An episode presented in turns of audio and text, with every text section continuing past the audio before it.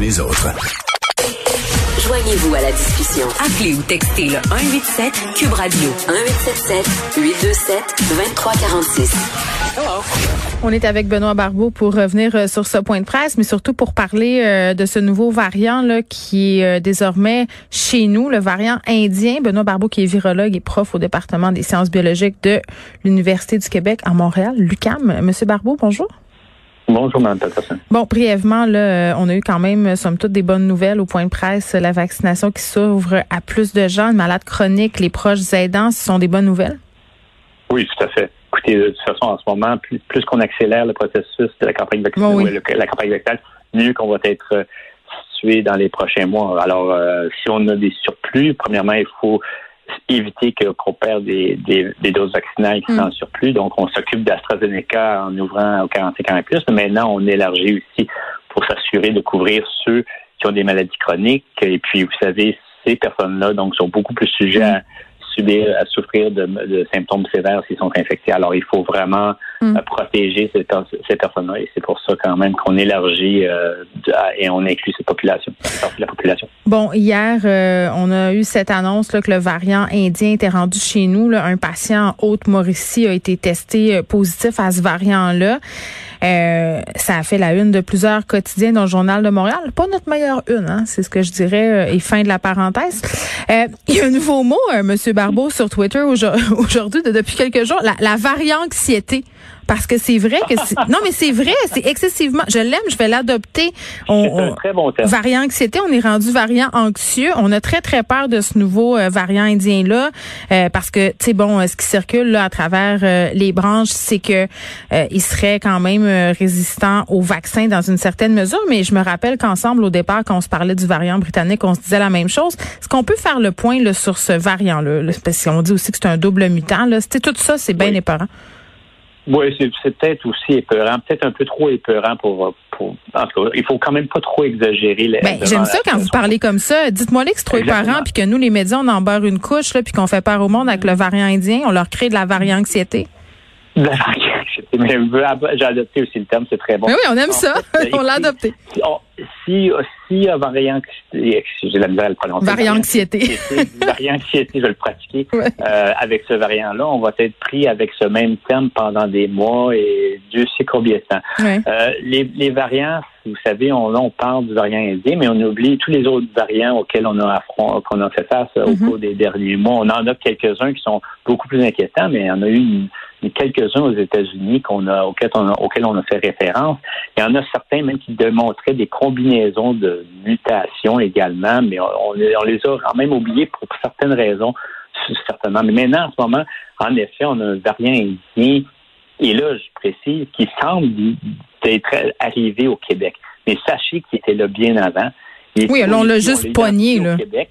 Exactement. Et là, en ce moment, en Colombie-Britannique, on s'aperçoit que si on fait une analyse des séquençages qu'on a fait au cours depuis le début avril, Mm. ben, on a quelques-uns qui sont là déjà. Là, là. Fait qu'on n'a rien de a rien de surprenant. Ce qui- qu'on sait, c'est que c'est un variant, en effet, qui a une multitude de modifications qu'on Mm. appelle des mutations, mais il y en a deux sur lesquelles on, on est plus concerné. Le un, qui est vraiment le même, le même changement qui est reconnu comme étant une des propriétés de- des variants sud-africains et brésiliens qui donnent une, semble-t-il, et tout ça en laboratoire surtout, une neutralisation qui est incomplète par euh, les anticorps qui sont produits normalement lors d'une infection naturelle et possiblement par un vaccin. Et une autre modification, un changement sur la même protéine de surface du virus, la protéine la spicule, qui est partagée aussi avec un variant californien qui encampe les, les mêmes attributs. En d'autres mots, une résistance partielle face au vaccin. Alors, c'est comme si, dans le fond, vous aviez deux modifications qui sont présentes dans des variants qui sont déjà résistants et que vous le mettez Mm. sur le même virus. Et c'est pour ça que là, on Mm. se dit, est-ce que ce variant va être plus résistant, va nous causer plus de problèmes au niveau des vaccins? Maintenant, vous savez, lorsqu'on reçoit un vaccin, euh, c'est pas comme si on était infecté naturellement. Si vous êtes infecté une première fois, Mm. puis que vous êtes réinfecté par un deuxième virus qui est un variant, ben votre, ça se peut que vous soyez réinfecté d'une certaine façon parce que ce variant-là va être moins facilement neutralisable. Votre réponse immunitaire va être engagée, mais n'empêche que vous aurez de la difficulté à aussi bien contrôler le- ce nouveau variant. ce nouveau virus. Mais cependant, avec une formulation vaccinale, l'intensité de la réponse qu'on impose, surtout avec une deuxième dose, fait en sorte que vous êtes extrêmement bien protégé. Et même si vous n'êtes pas au même point de saturation qu'avec mm. le virus d'origine, vous allez avoir une réponse assez forte qui va au moins vous protéger et qui va contrôler le virus lorsque vous serez infecté et sûrement qui va vous empêcher en, mm. grande partie à développer des symptômes sévères. Et c'est ça qui est important en ce moment. On est devant beaucoup d'inconnus et on ne sait pas à quel point ce variant-là va euh, aussi mieux se transmettre que le virus d'origine. Il y a encore énormément d'inconnus. Mm. Et au niveau des formulations vaccinales, on est, on peut pas vraiment statuer, mais il y a des bonnes chances que les vaccins vont être assez efficaces, en tout cas, même envers ce variant que comparativement aux autres. Ouais, puis Johnson, euh, pas Johnson, mais Pfizer a fait une sortie là, pour dire qu'il en faudrait possiblement une troisième dose pour s'adapter, puis qu'il faudrait euh, se faire vacciner après peut-être à chaque année. Puis tu sais, là, on est dans une espèce de paranoïa par rapport aux, aux variants indiens, aux variants euh, brésiliens. Puis c'est vrai qu'en Inde, la situation est particulièrement inquiétante. Puis juste préciser au passage que après vous, on va parler avec quelqu'un, un Indien qui habite qui habite qui est là-bas, qui est guide touristique, pour nous parler de comment ça se passe. D'ailleurs, c'est le variant britannique qui est le plus présent là-bas. Donc, euh, il faut se calmer un peu avec le variant indien. Euh, mais de, demander la fermeture des frontières là, avec l'Inde, avec le Brésil, par exemple, il y a plusieurs personnes qui, qui veulent ça en ce moment. Est-ce que c'est, d'après vous, une attitude qui est dictée par la peur ou il y a vraiment, euh, il y aurait vraiment un intérêt là, pour le gouvernement canadien de les fermer, ces frontières-là? À date, Justin Trudeau a dit non. Oui, ben écoutez, euh, je crois qu'on aussi on, on, regarde un peu ce qui se passe à l'extérieur. Au Royaume-Uni, on fera les frontières. Euh, il y avait quand même une centaine de cas, puis là, je dis ce nombre-là, ça se peut qu'il est même euh, augmenté depuis, qui a été détecté pour ce variant. Euh, on agit justement un peu sur l'impulsion. Je crois essayer de contrôler l'entrée euh, des variants, l'entrée de ce variant, sachant très bien, comme j'ai mentionné, qu'il est déjà, en tout cas, si le but c'est d'empêcher qu'il rentre, bien, il est déjà trop tard. Puis de toute façon, au moment que vous l'avez détecté dans le pays, dans, dans, dans l'Inde, en l'Inde, il était déjà trop tard. Euh, pour qu'un virus, euh, pour qu'un variant devienne inquiétant et donc plus prévalent à un endroit, eh bien, il a déjà commencé à se reproduire activement depuis fort d'un certain temps, jusqu'à temps qu'il devienne tellement prévalent qu'on puisse le détecter puis qu'on dit lui, il est vraiment, il a des avantages. Alors, depuis ce moment-là, par rapport au, moment où il a été généré, eh bien, il y a eu le temps de se distribuer puis de circuler. Puis, en ce moment-là, vous êtes déjà dans une situation que le virus, du moins s'il y a moindrement de transport aérien qui se fait d'un pays à l'autre, hmm. et même si on inclut uniquement les le, tout ce qui est voyage essentiel, eh bien, le, le, variant en tant que tel a déjà quand même euh, circulé. Fait que ça servirait à rien euh, pour vous. Là. Ce qui sert vraiment, c'est de limiter ses déplacements. Là, le premier ministre Legault qui disait, allez pas en Colombie-Britannique, euh, éviter d'aller en Ontario aussi. C'est ça qu'il faut faire dans le fond. Il faut rester chez nous. c'est simple. Je, crois, je crois en gardant on n'a on pas le choix de garder le les voyages essentiels toujours quand même permis, donc il y a quand même une limite. Mais lorsque si vous allez imposer une fermeture extrêmement serrée avec un pays, si je veux dire, je crois que c'est pas dicté nécessairement par euh, les, des logiques. Vous savez, une logique qui, qui est ferme et scientifique.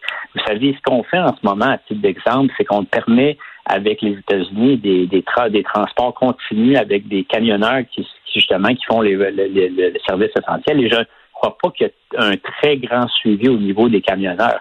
Et puis, euh, aux États-Unis, ben, vous savez, eux ont, déjà le variant indien, mais ils ont une mm-hmm. multitude d'autres variants qui circulent. Alors, déjà là, je veux dire, on a un mouvement de variants qui s'opère. Ça que de fermer plus fermement, d'être plus ferme au niveau des frontières, je ne crois pas que ça donnera... trop tard, finalement. Exactement. Et puis ça donnera...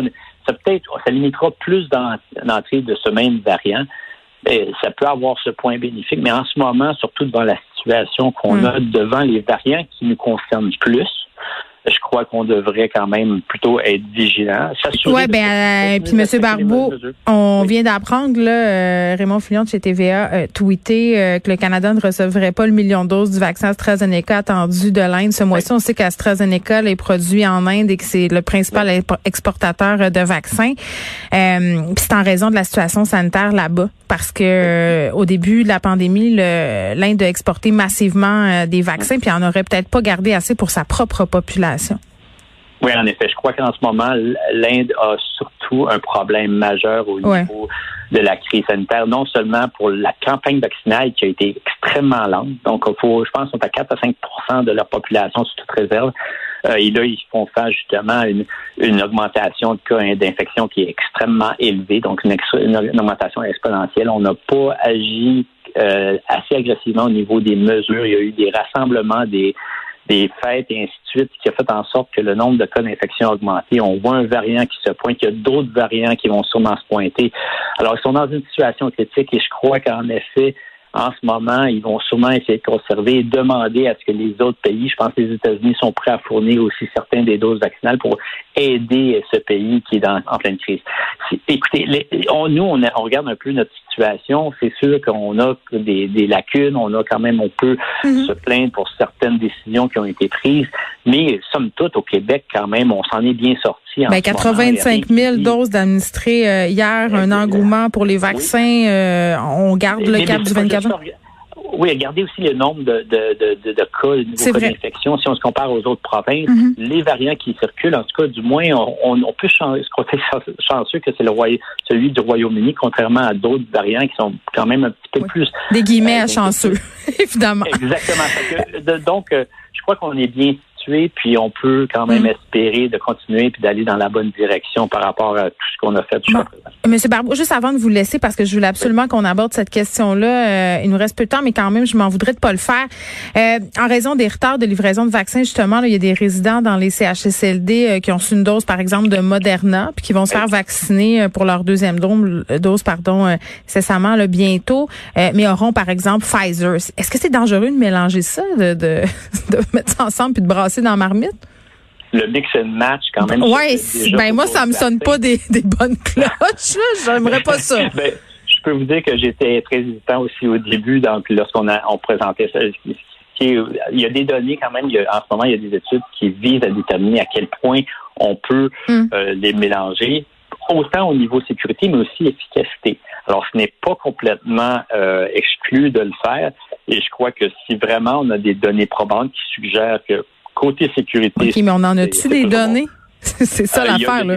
Il y, a des études qui sont en cours et je ne sais pas à quel moment ils vont être sortis, mais incessamment, on aura, parce qu'en effet, il y a en ce moment, avec tous les problèmes d'approvisionnement, hmm. vous savez, on voit justement à quel point il y a du protectionnisme parfois.